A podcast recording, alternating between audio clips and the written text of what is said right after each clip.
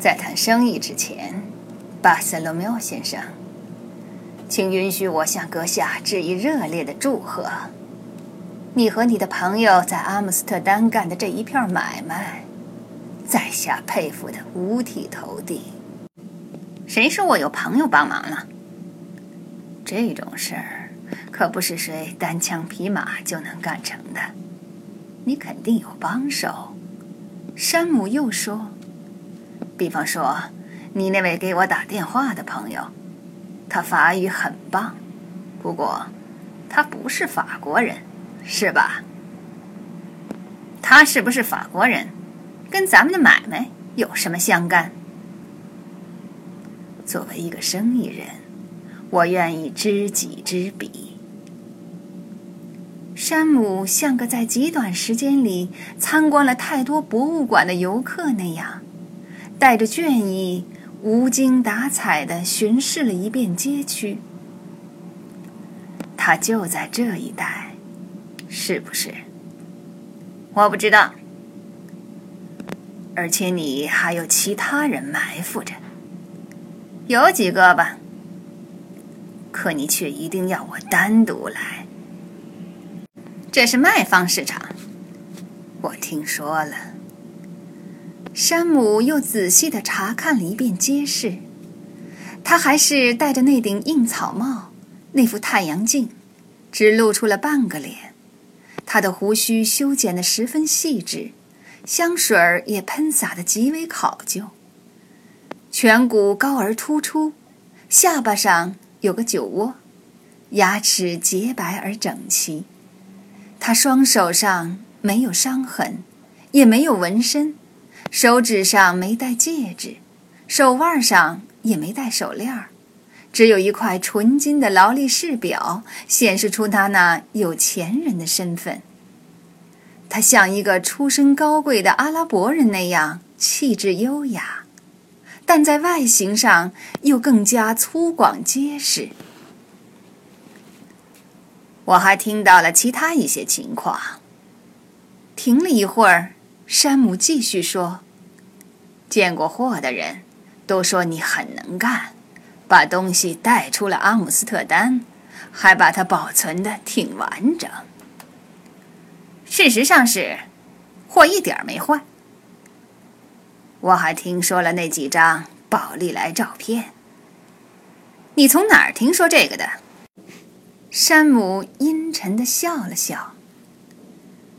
要是你老想这么跟我耍花招，可要浪费咱们不少时间了。巴塞罗缪先生，作为一个生意人，我愿意知己知彼。凯勒尖刻的回敬了他：“你是在问委托我办事的人的情况吗？”这个我倒没想过。又是一阵沉默。我的主顾是个生意人，山姆终于说话了。极为成功，也极为富有。他热爱绘画艺术，收藏也非常广泛。但是，像许多严肃的收藏家一样，他对市场上再难见到精美的好画这一事实感到越来越沮丧。他想拥有一幅梵高的原作，已经想了好多年了。你手里的这幅是非常好的作品，我的主顾很想得到它。感兴趣的可不光他一个。山姆摆出一副毫不介意的神态。那你呢？他停了片刻问：“你怎么不稍稍介绍一下你自己呢？”我的谋生手段就是偷鸡摸狗。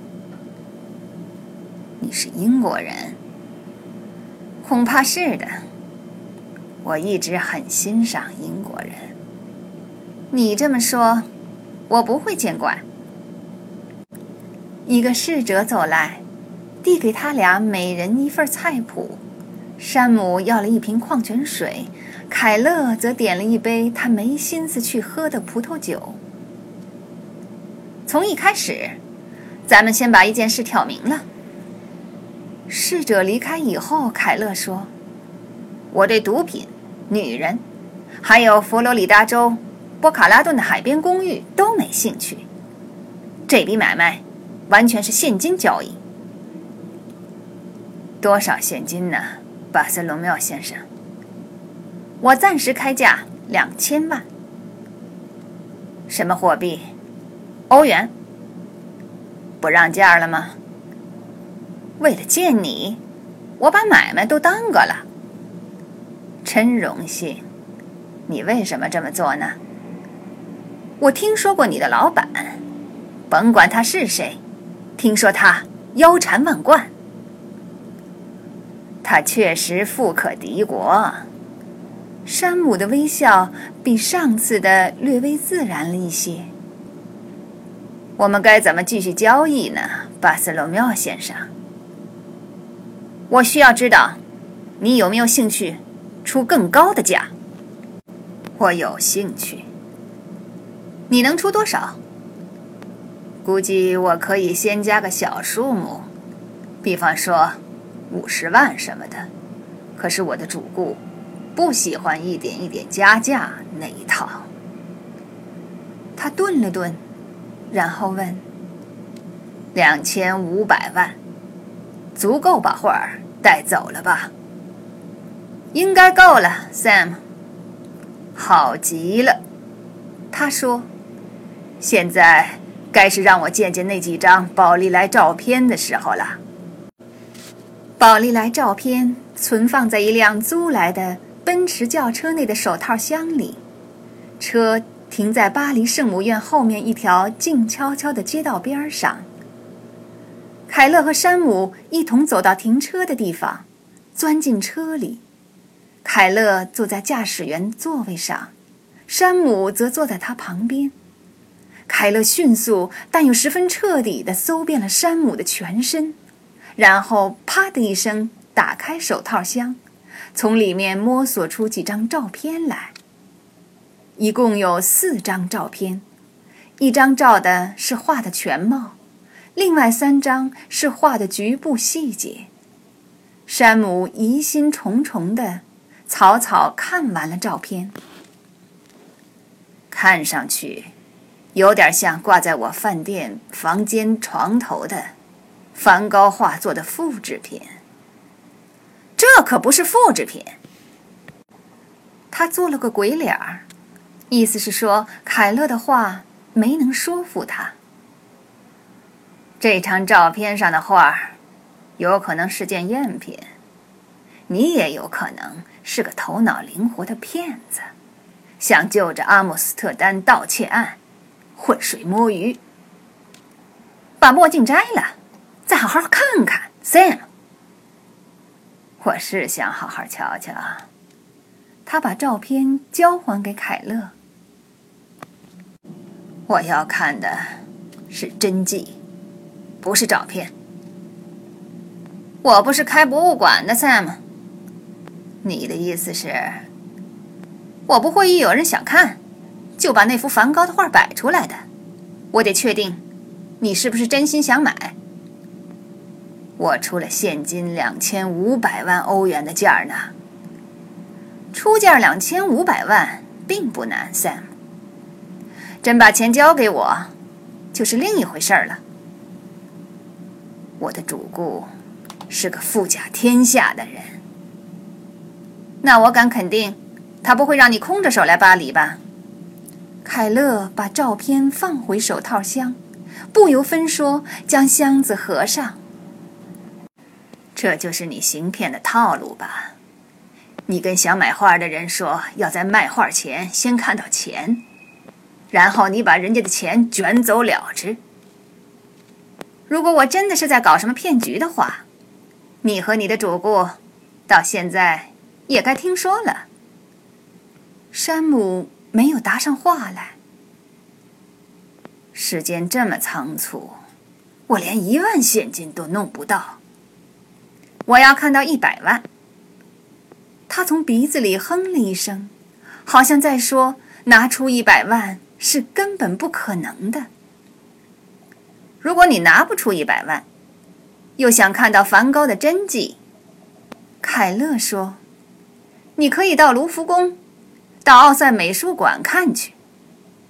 可要是你想看到我的梵高，就得先让我看到你的钱。拿着这么多现金，在巴黎的大街上走来走去，可不安全。我有理由相信，你有能力把自己照顾的好好的。”山姆投降似的吐了一口气，说：“时间和地点，圣日耳曼德普瑞广场，明天下午两点。别带朋友，也别带枪。”山姆钻出汽车，没说一句，就掉头走了。他跨过塞纳河，来到了河的右岸。沿着里沃利大街一路走到卢浮宫，经过卢浮宫北翼，来到杜勒利花园。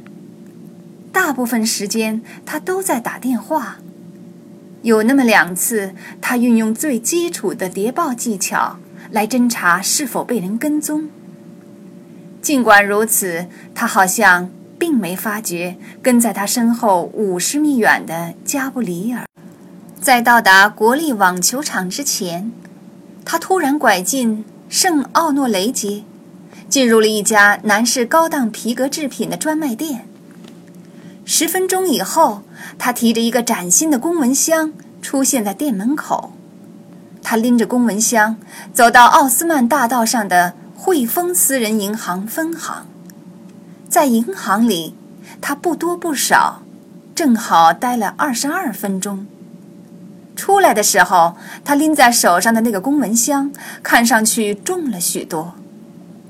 他提着公文箱，飞快地步行到协和广场，进入克里雍大饭店的大门。